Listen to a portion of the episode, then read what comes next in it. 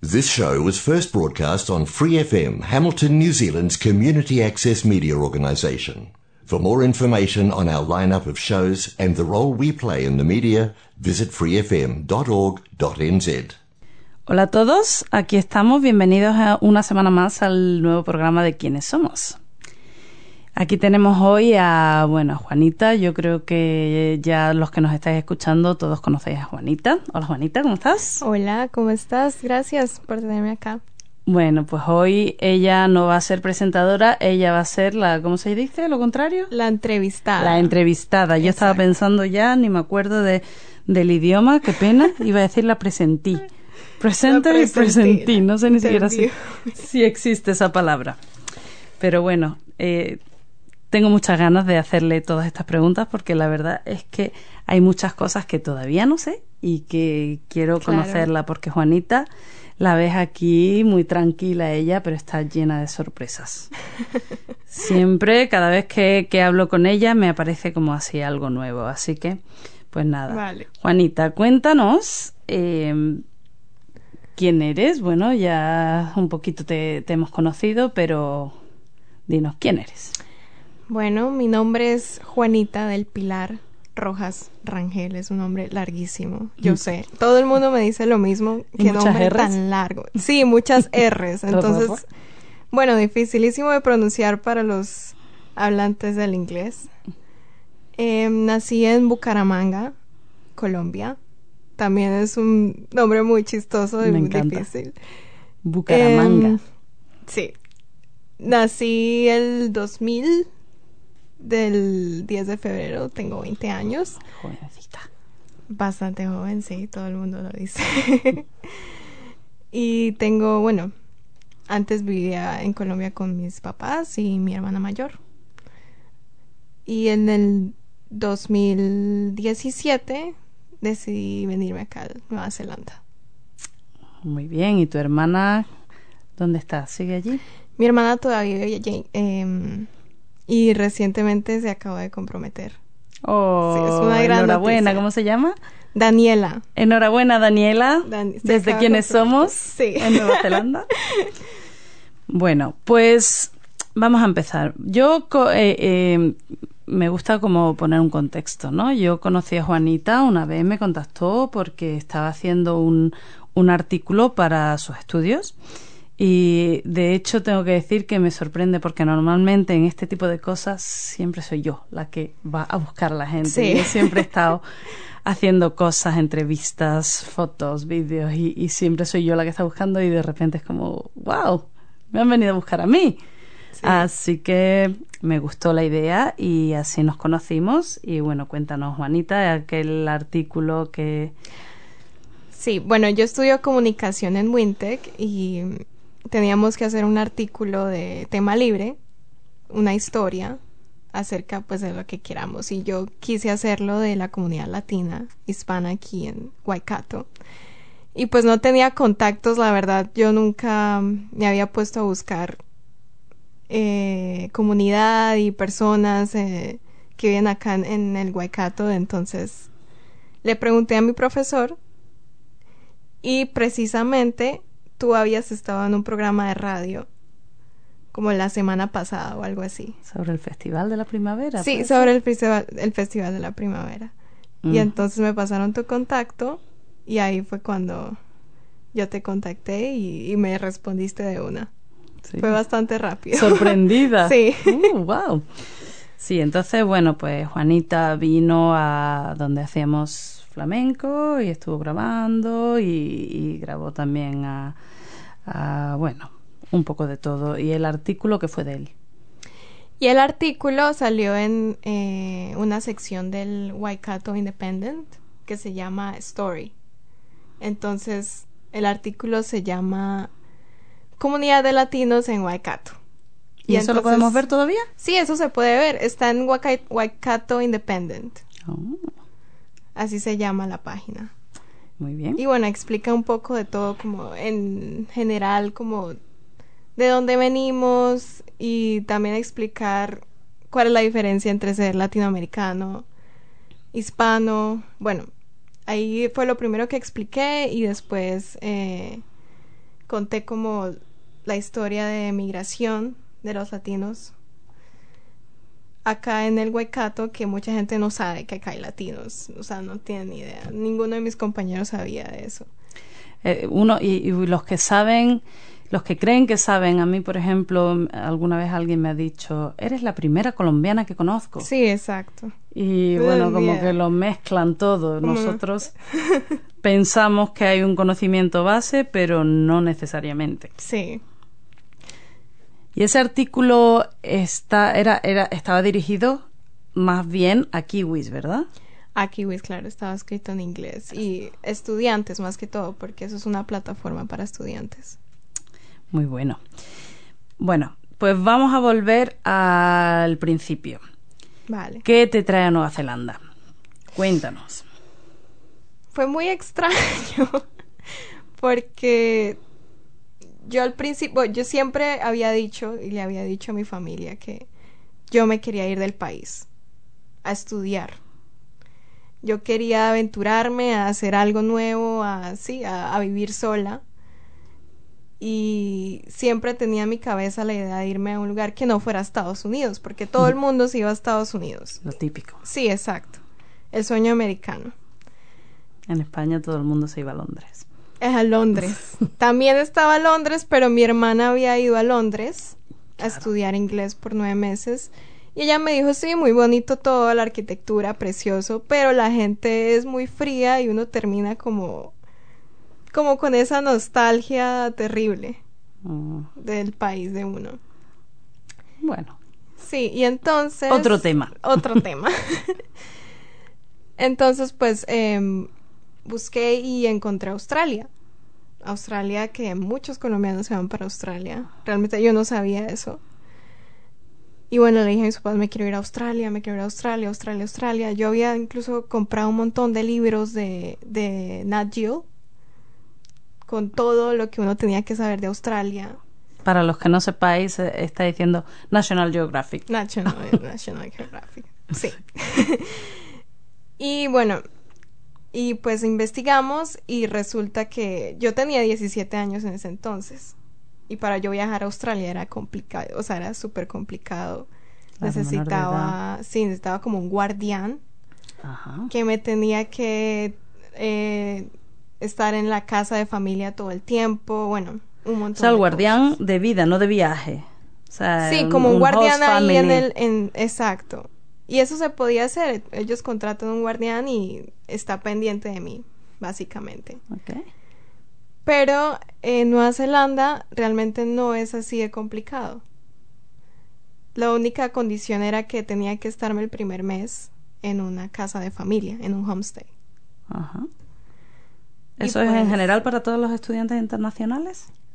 Yo creería que sí, para menores de edad, que, es, que van a ser estudiantes internacionales. Yo no sabía eso y fíjate que he tenido estudiantes viviendo en casa.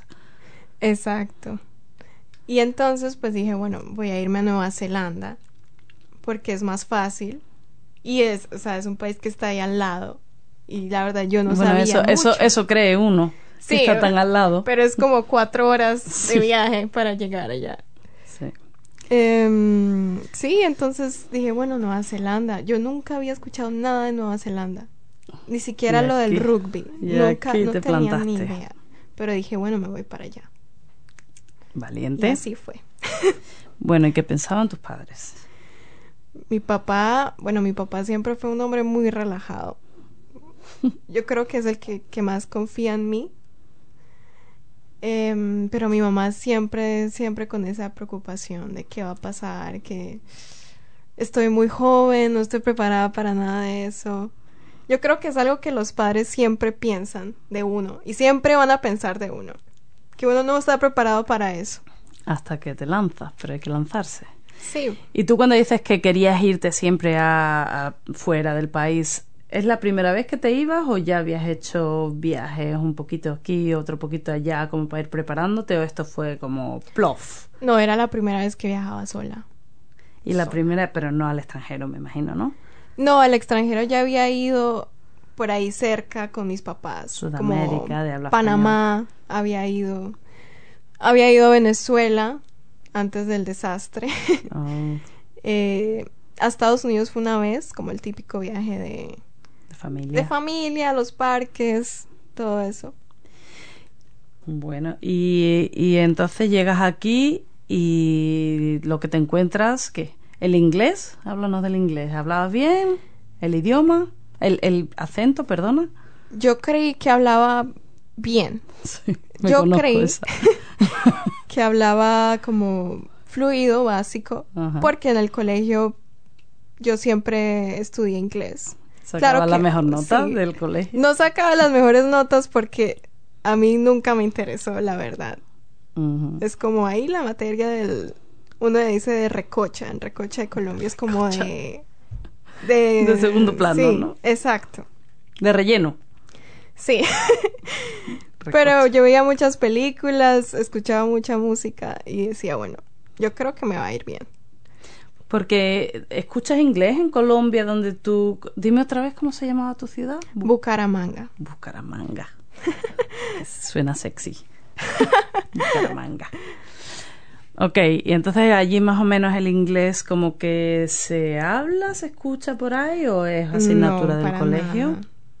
Hay colegios que son bilingües, que son como los colegios de clase alta.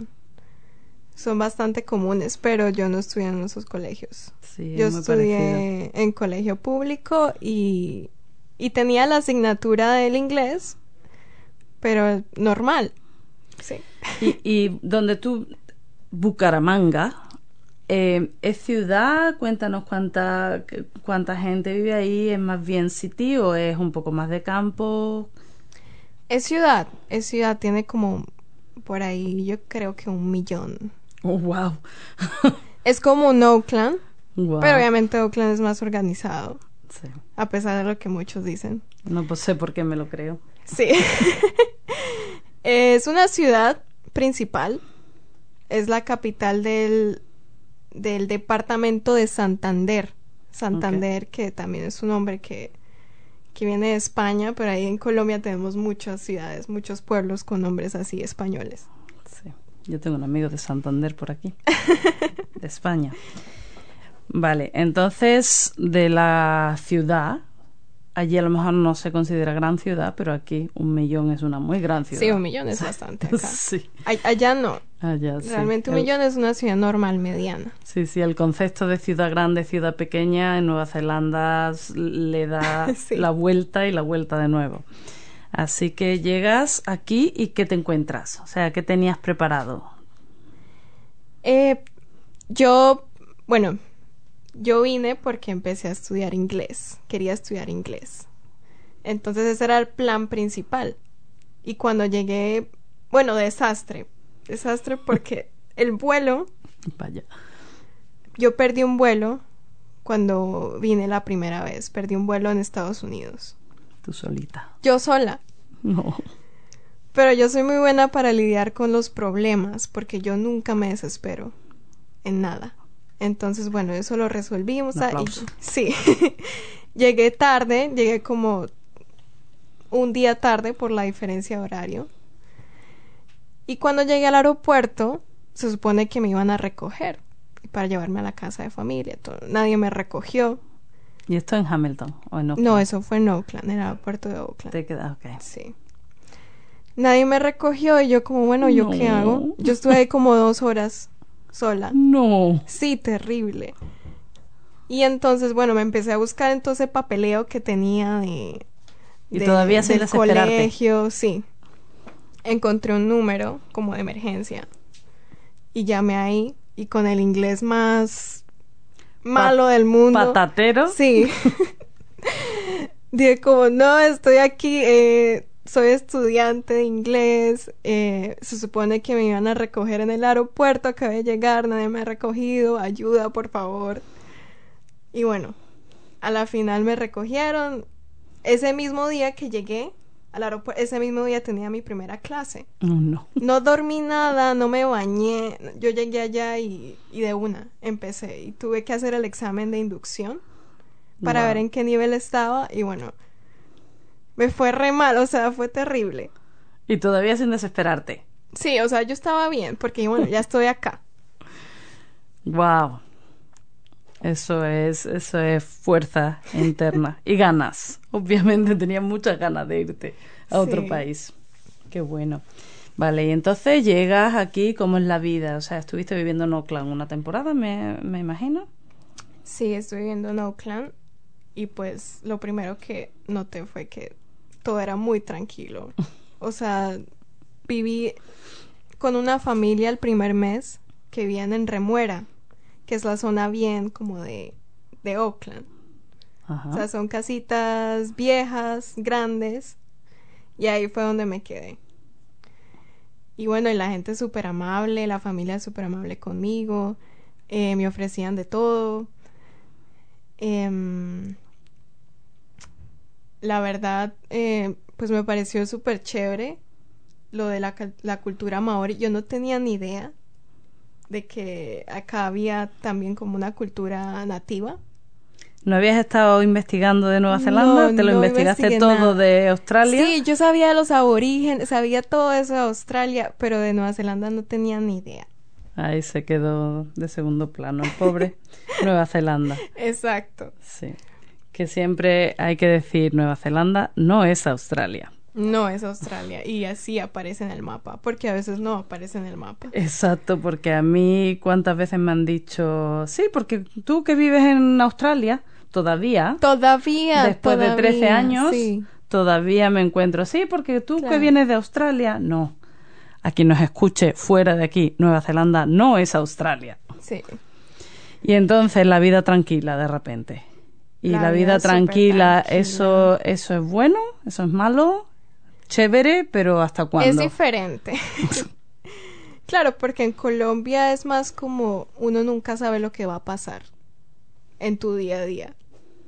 ¿Sí? Sí, aquí es verdad, es más controlado. Y acá uno como que crea una rutina y uno espera que siempre vaya a pasar lo mismo y... Pero ¿cómo era la Juanita de 20, no, de cuánto, de 17 años allí? Era una persona que salía todos los viernes y todos los sábados, era una persona que se dedicaba a estudiar y a meditar. A salir bastante. Ajá.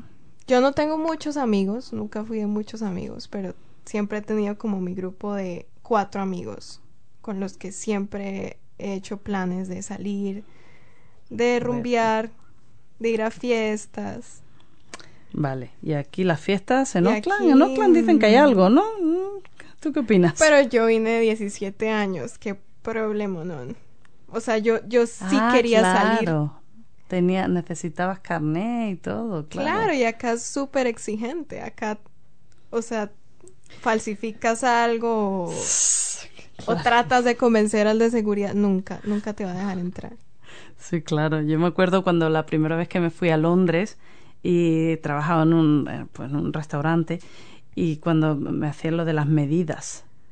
Yo no había visto eso de las medidas en mi vida. En España cogían vasos y echaban, le tenía que decir, para ya.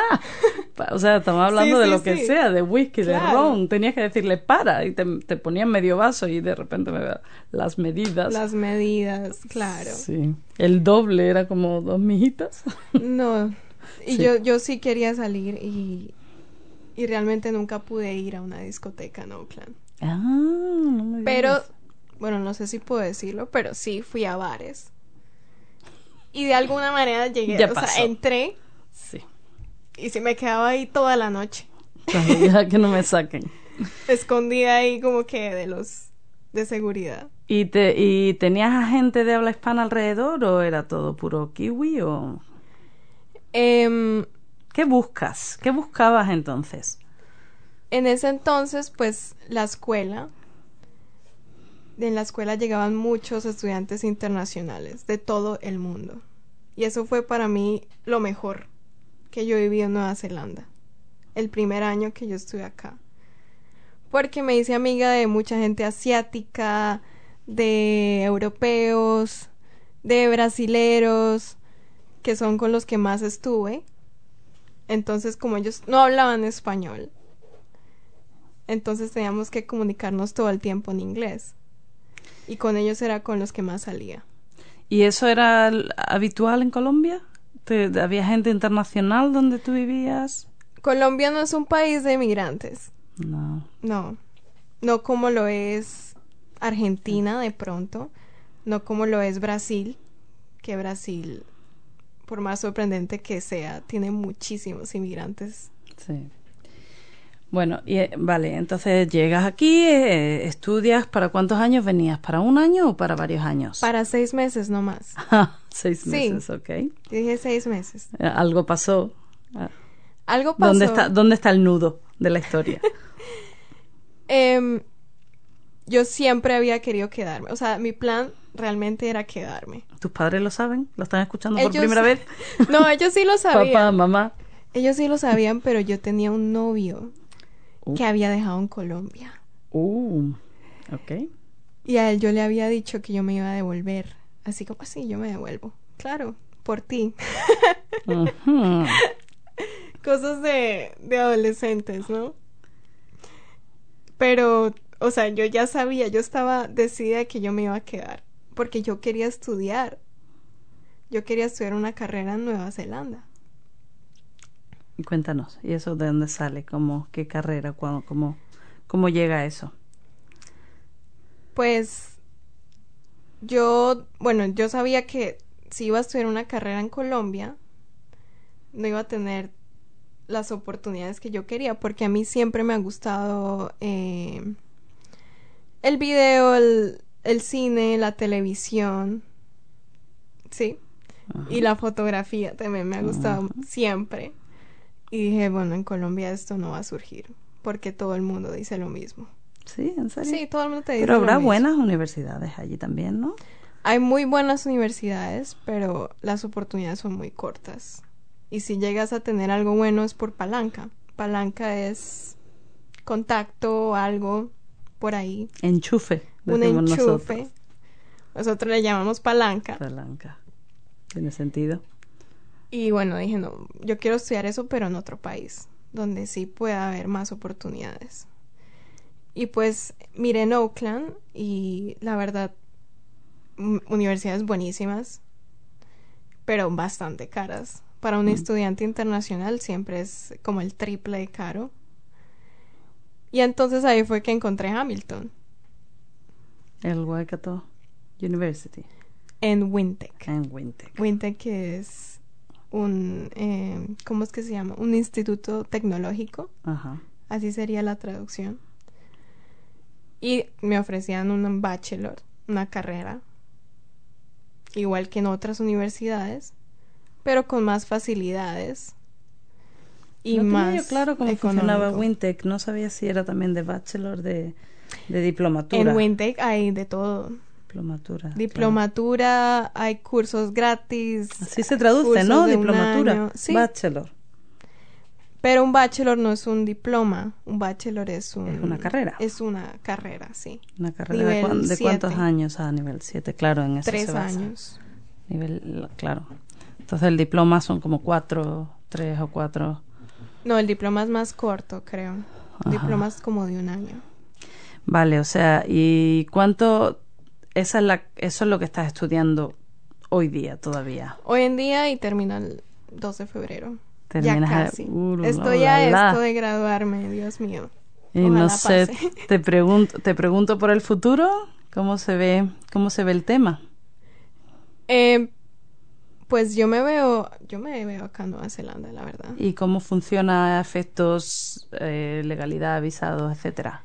Por haber estudiado una carrera de tres años, te deberían dar tres años de, de visa de trabajo. Y a ah. partir de ahí, pues tú buscas el trabajo en lo que estudiaste por tres años. Ok. Y cuando ya estés como...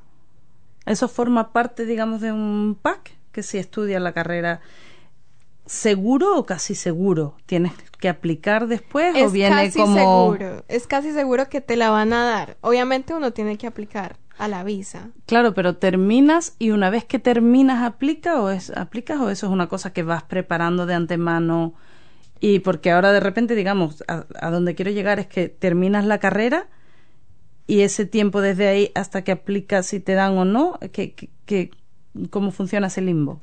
Eh, tendría tendría que uno mirar cuándo termina la visa. de estudiante. Ah, claro que no es Y obviamente pues aplicar antes de que se termine, por ahí tres meses antes. Y ahí ya em, te dicen si te aceptan la visa o no. Lo más probable es que sí, porque estudiaste en este país. Y Quieren bueno, tener los ahí encontrar claro.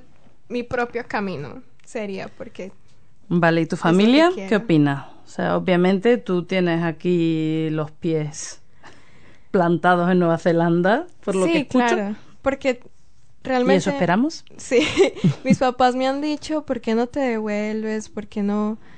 Sí, después de que te gradúes, eh, no sé, encuentras un trabajo acá, te inventas, a- mi mamá dice eso, yo no sé por qué, te inventas algo, así como si fuera de fácil, ¿no?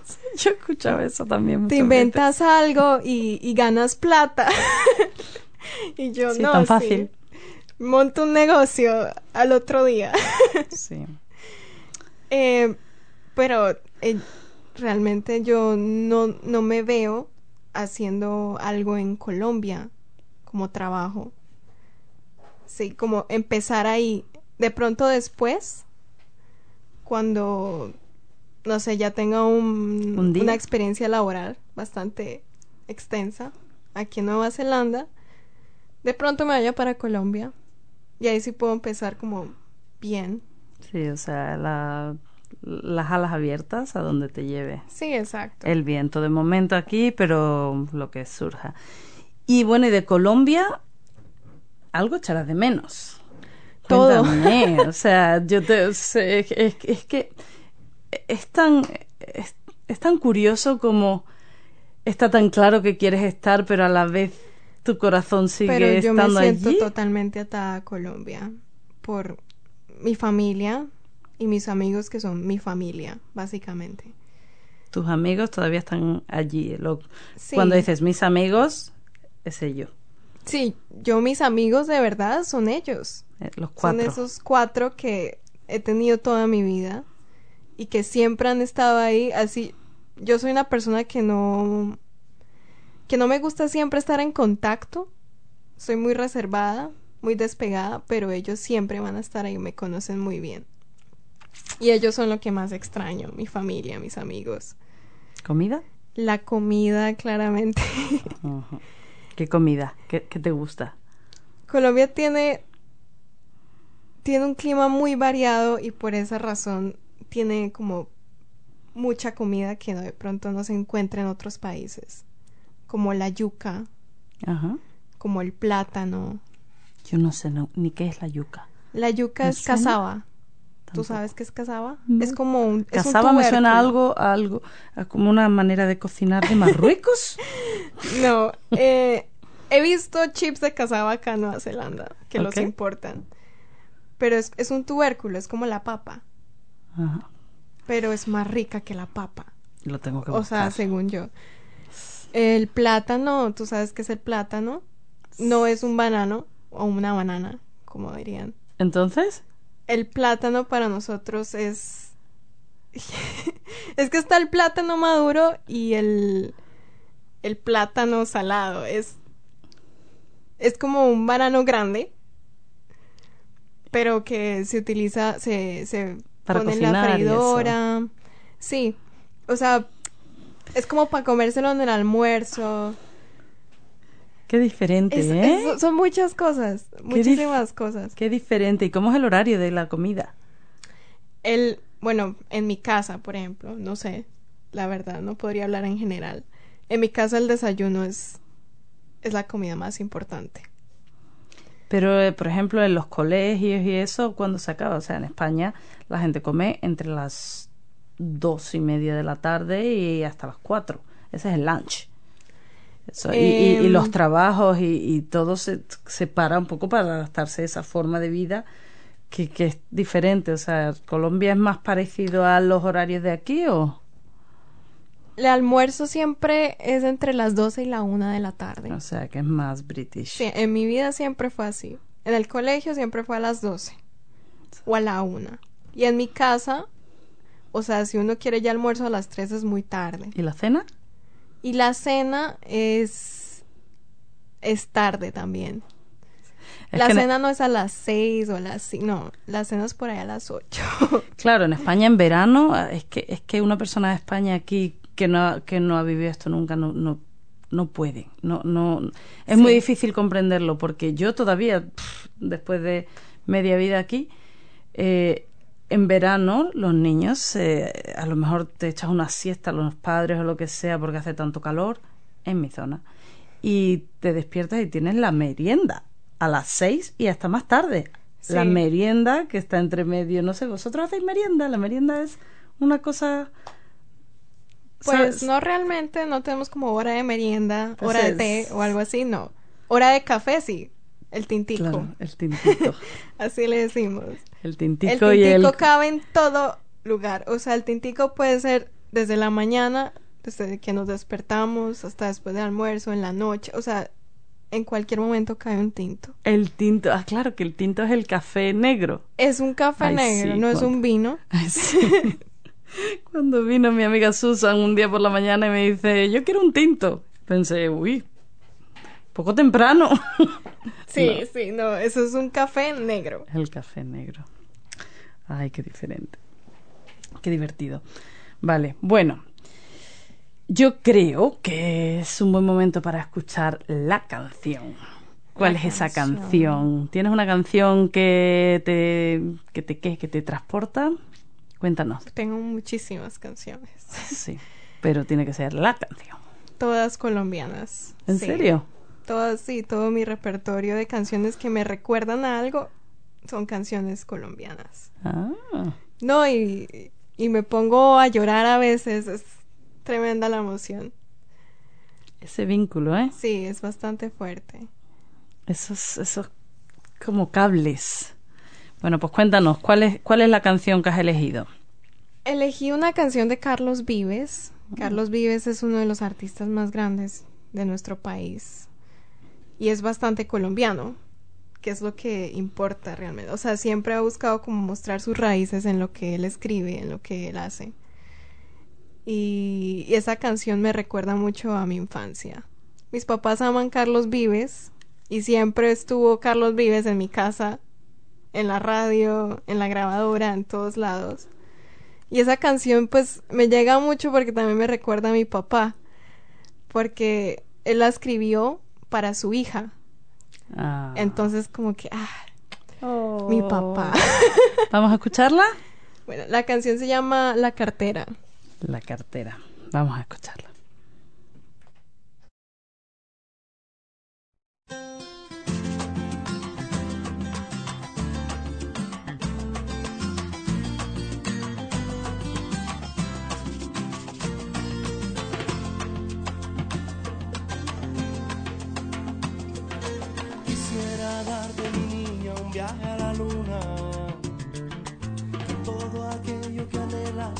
Ser y ser tu rayo de luz en la noche oscura.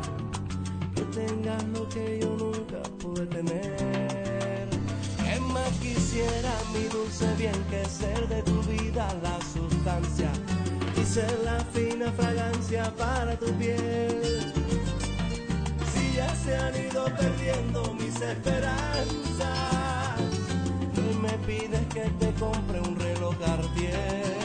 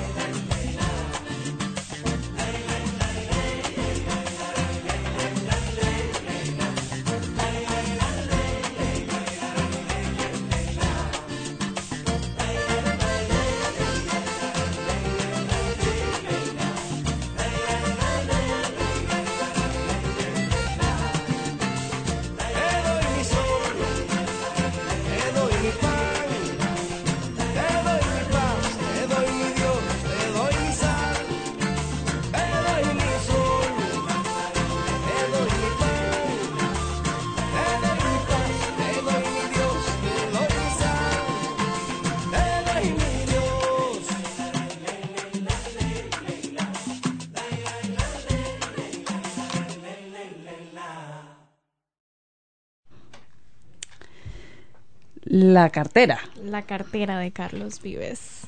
Bueno, estaba aquí así como nerviosa porque estoy deseando contarte una cosa. Vale. Que mm, si yo te digo que Carlos Vives era mi vecino de Londres. No. Sí, me lo vi por la No calle como dos o tres veces. No sé dónde, pero vivía por mi zona. ¿En serio? Sí, esto fue en el 2002. Bueno, igual no era, yo juraría que sí.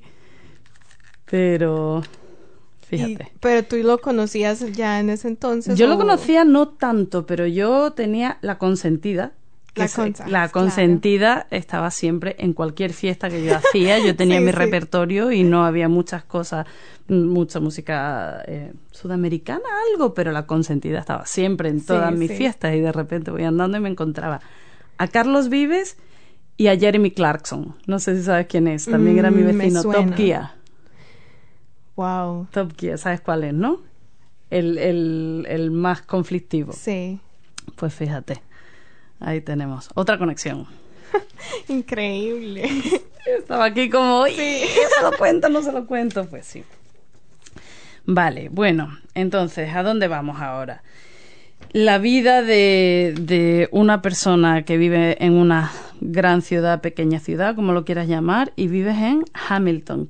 ¿Qué haces en Hamilton, Juanita? ¿Sales? ¿Cómo te relacionas? ¿Qué- ¿Con quién te relacionas? ¿Dónde- ¿Cómo es tu casa? O sea, ¿cómo te mueves? En bus. En bus, es que Hamilton no es fácil. sí, no es fácil. No, y el transporte también me, me da duro. El Porque transporte. es cada hora. O sea, la gente acá suele eh, tener carro. Realmente el transporte no está pensado como una necesidad, como lo sería en, en mi ciudad, por ejemplo. Que eh, en mi ciudad el bus para en todo lado. En todo lado. Y cuando uno le dice pare, pare. Ah, ¿en serio? Sí, sí. No esperabas.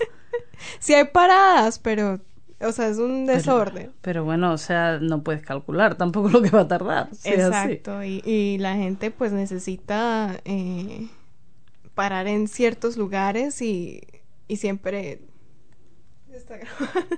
y siempre pues le dice al del bus, bueno, tengo que llegar acá, tal cosa. Es súper práctico, pero bueno, acá sí es como cada una hora y tengo que mirar como el horario, si me sirve, si no, qué bus tengo que tomar. Bueno, complicado. Sí, no, pero- yo sí, lo del transporte, uf, pesa. Yo, de hecho, la primera vez que vine a Nueva Zelanda salí corriendo y en gran parte fue el transporte. Sí, No es bueno para la independencia. De todas formas, Hamilton pues está creciendo, ¿no? Sí, yo, sí, yo veo como Hamilton. Quiero decir el transporte, el tema del transporte. Yo la verdad que no lo vivo, pero creo que está un poquito mejor que cuando yo vine. Ni idea, pero sí, ahor- ahorita me, me cuesta. ¿Y tú estás más o no menos estoy- céntrica? ¿Vives más o menos céntrica? En ahorita vivo en ¿cómo se llama eso? Fitzroy, que queda por el lado de Melville. Sí, pero no muy ¿Y lejos de la universidad, ¿no? No muy lejos, no puedo ir caminando, Mm. pero tengo que coger el bus. Antes em, siempre me movilizaba dentro de la ciudad y siempre había vivido cerca de la ciudad, entonces caminaba a todos lados. Al trabajo, a la universidad, tal cosa, tal otra, siempre. Bueno, Hamilton City, aquí tenemos un punto que tenemos que, que ir subiendo. Sí.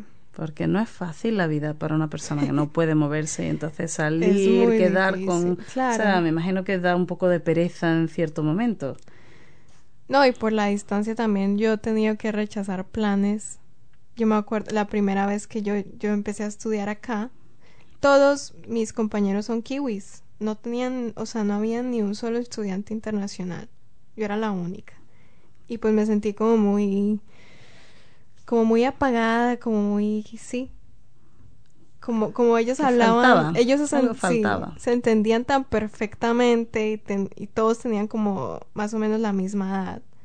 Y hay cosas que uno no entiende a veces. No, es que no es solo el idioma, es que mucho, va mucho más allá del idioma. Claro. Si están con todos kiwis y, y, y hablan de los programas de la tele, que habían visto, Sí, de o de cosas los chistes que conocen de siempre, Claro. que conoce toda la familia. Es que es muy difícil integrarte de esa manera, por mucho que hables inglés perfecto. Sí, el primer año fue súper difícil porque yo no, como que no encajé en mi clase ahí y pues realmente me invitaban a veces a planes, pero yo ni de dónde era, no tenía carro, no tenía nada y bueno, Y hoy por hoy conoces a gente de tu edad que habla español. ¿Cómo, cómo va ese tema? también difícil, ¿Cuánto trabajo tenemos ahí? demasiado difícil. De mi edad no conozco a tantos que hablan español, casi todos los que hablan español que yo conozco son mayores, tienen ya como familia acá, están, sí, Claro.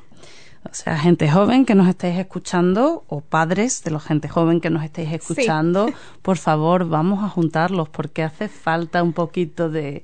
Hace falta bastante. Yo, yo no sé si hay.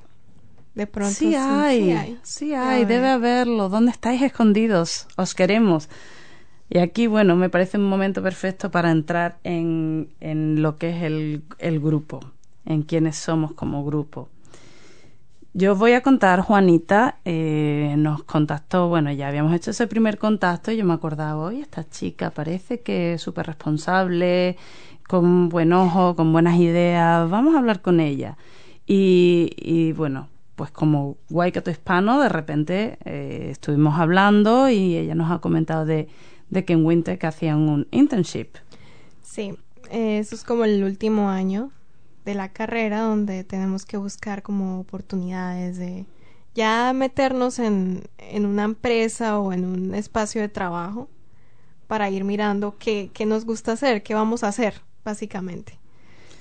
Eh, recordar que el Waikato hispano, eh, cuando dice lo de empresa, nosotros realmente somos una empresa, somos una organización. Una Aquí, organización, claro. eh, se nos ve así como gente que hace, pues a lo mejor de salir, de actividades, pero realmente es una empresa formada, que se llama un non-for-profit, ¿cómo se traduce? Un, sin ánimo de lucro.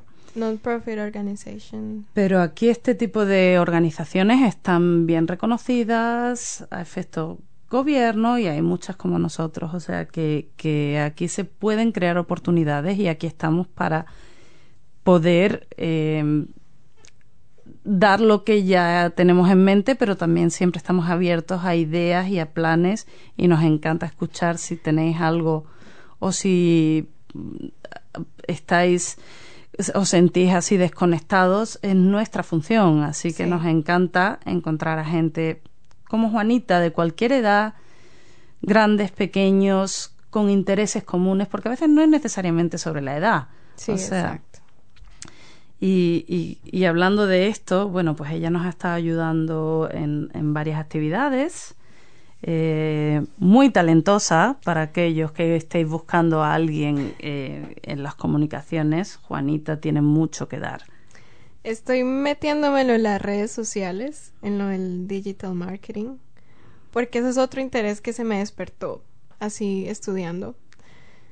Y bueno, y bueno, por aquí puede también ser la cosa. Sí, bueno, es que, Eh, lo- sí. es que hay que hay que ir adaptándose a los tiempos. Claro. Sí, yo Dije, he visto que hay mucho, like, like muchas más oportunidades en el marketing que en el video production, entonces estoy ahí como haciendo ambas. Claro, porque a ti te gusta lo de los vídeos y tal, pero claro, es que, es que, o sea, y yo tenía aquí, yo tenía una lista de, de cosas que quería preguntarte y una de ellas es el COVID.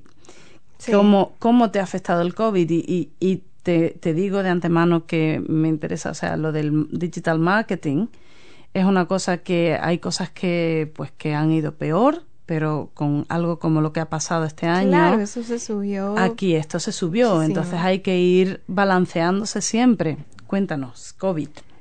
El COVID llegó duro, me llegó duro a mí porque, bueno, eh, en mi último año de estudio eh, tenía que hacer el internship en algún lugar y tuve todo el año para hacerlo, pero lo tuve que aplazar hasta el final por el COVID. Y no solo yo, muchísimos más estudiantes. Entonces tocó aplazar, aplazar cosas, eh, armar un nuevo plan. Y bueno, em, yo estaba en un flat en ese entonces y pues me tocó quedarme ahí. ¿Con quién vivías? Eh, con una compañera de trabajo y con otras dos personas más. Estábamos compartiendo un flat. ¿Trabajo? ¿De qué trabajo? En el restaurante que trabajo. Em, tiempo... Es que a Juanita, además de, estudiar, trabaja, esta chica hace de todo. Ese trabajo me salvó en cuarentena, porque si yo no hubiera tenido ese trabajo de part-time, eh, no hubiera tenido ningún ingreso de nada. Nada, ni ayuda de nada. Porque mis papás estaban mal, o sea, no tenían trabajo. Ya, porque en Colombia también había cuarentena y la economía se paró. Ellos son empresarios y tienen su, su, empresa pequeña de cueros. Okay. Se los venden a los zapateros, sí, todo eso, pero la economía se paró. Mi mamá dijo, yo no le puedo mandar plata plata es dinero.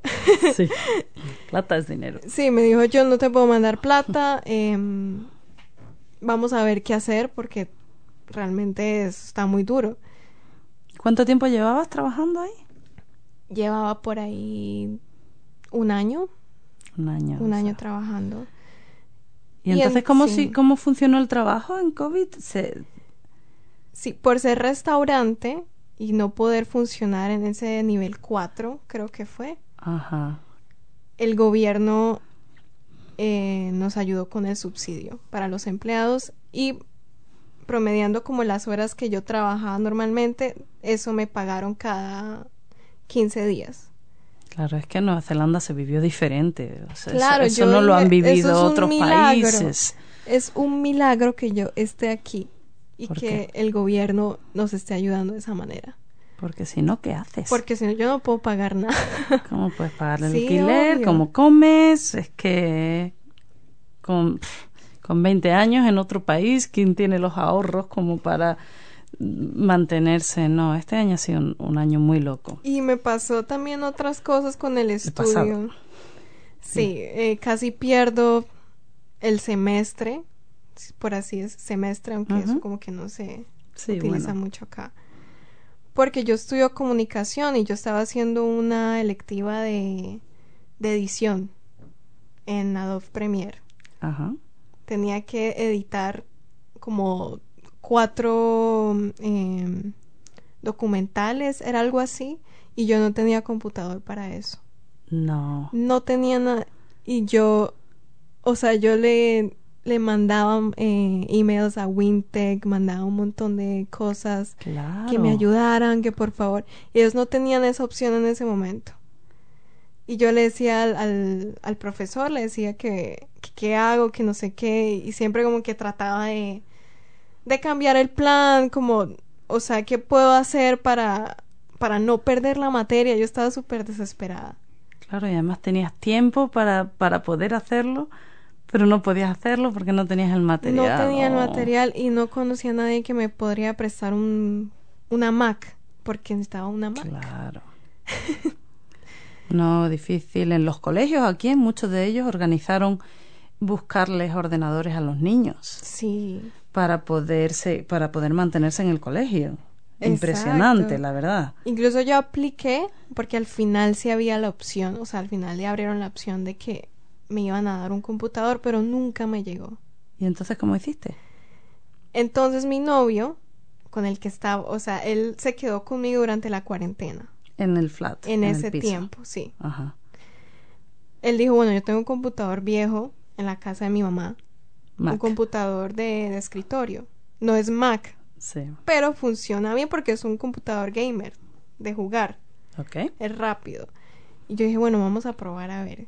Entonces él, se trajo el computador de la casa y ahí, o sea, empujando ya al final del semestre, yo no dormí como por una semana tratando de terminar ese proyecto. Porque al final nadie me ayudó, yo tuve que conseguir todo. Y ahí fue cuando, bueno, lo terminé. ¿Y de qué era el proyecto? Tenía que editar cuatro eh, secuencias de video y tenía, bueno, tenía que también poner el toda la investigación que tuve que hacer para eso, porque en Wintec siempre hay que poner evidencia de todo. Ajá. Y ¿Está eso bien? fue lo que a la final me ayudó porque yo todo ese tiempo que no tuve el computador estuve investigando Claro, ¿no? tutoriales, todo, me lo sabía todo de memoria, toda la teoría, todo me lo sabía, pero la práctica no. Pero increíble cómo uno saca, cómo, cómo somos capaces de sacar algo de, de, de la nada y, Sí. y convertir lo malo en, pues a lo mejor esto te va a beneficiar en algún momento. Exacto. Bueno, pues ahí eh, saliendo de Wintec, pues nada, nos contactamos y Juanita nos ha estado haciendo pósters, nos ha estado haciendo eh, posts de Facebook, ¿qué más? Nos ha estado eh, Manejando las redes sociales. manejando las redes sociales y desde luego desde aquí os digo que queremos más. Y ahorita estamos haciendo este programa. Eh, Ahora para estamos ustedes. haciendo, efectivamente, hemos empezado y, y además me encanta ver a una persona joven que está aquí de la manera que ella está y que tiene esa actitud de que yo, que soy un poco terremoto, Sí. para quien no me conozca. Y, y me salen ideas y me salen ideas y normalmente es como, uff, Pepa, para, pero Juanita, la ves aquí, ella, tranquila, pero se apunta a todo. Sí, eso es verdad. Y una fiesta nos ayuda y un algo nos ayuda. Así que, Juanita, queremos más de ti, queremos que, que, te, que te unas más en serio, mucho más allá de tu internship.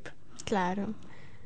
Bueno, sinceramente estamos cerca de acabar el programa y aquí estoy mirando la lista de las cosas que yo quería preguntar y teníamos un tema estrella que Ah, sabes que lo vamos a dejar para otro programa. Para otro programa. Porque tenemos ese tema que es sobre el arte, sobre el artista, sobre se nace, se, se sí, claro, importantísimo. Y sé que hay mucho más que hablar, pero como vamos a estar tú y yo aquí hablando con mucha gente, vamos a tener que encontrar un artista y vamos a hablar entre los tres. ¿Te parece? Perfecto. Porque, bueno, aparte del arte, todavía nos falta la parte importante de este programa. A ver, ¿cuál es? Cuéntame. ¿Cuál es? ¿Es la frase? La frase. La frase. Exacto, a ver, tú tienes una frase que, que sea especial, tú tienes una frase de esta que cuando tu familia esté escuchando este programa va a decir, seguro que dice eso. Uy. Em, sí tengo una frase, es muy chistosa, la verdad. Es muy graciosa. Por favor. Porque es de mi mamá y mi mamá es muy regañona. Aunque Ajá. yo creo que se pone brava si yo digo eso, que regañona. No me lo creo.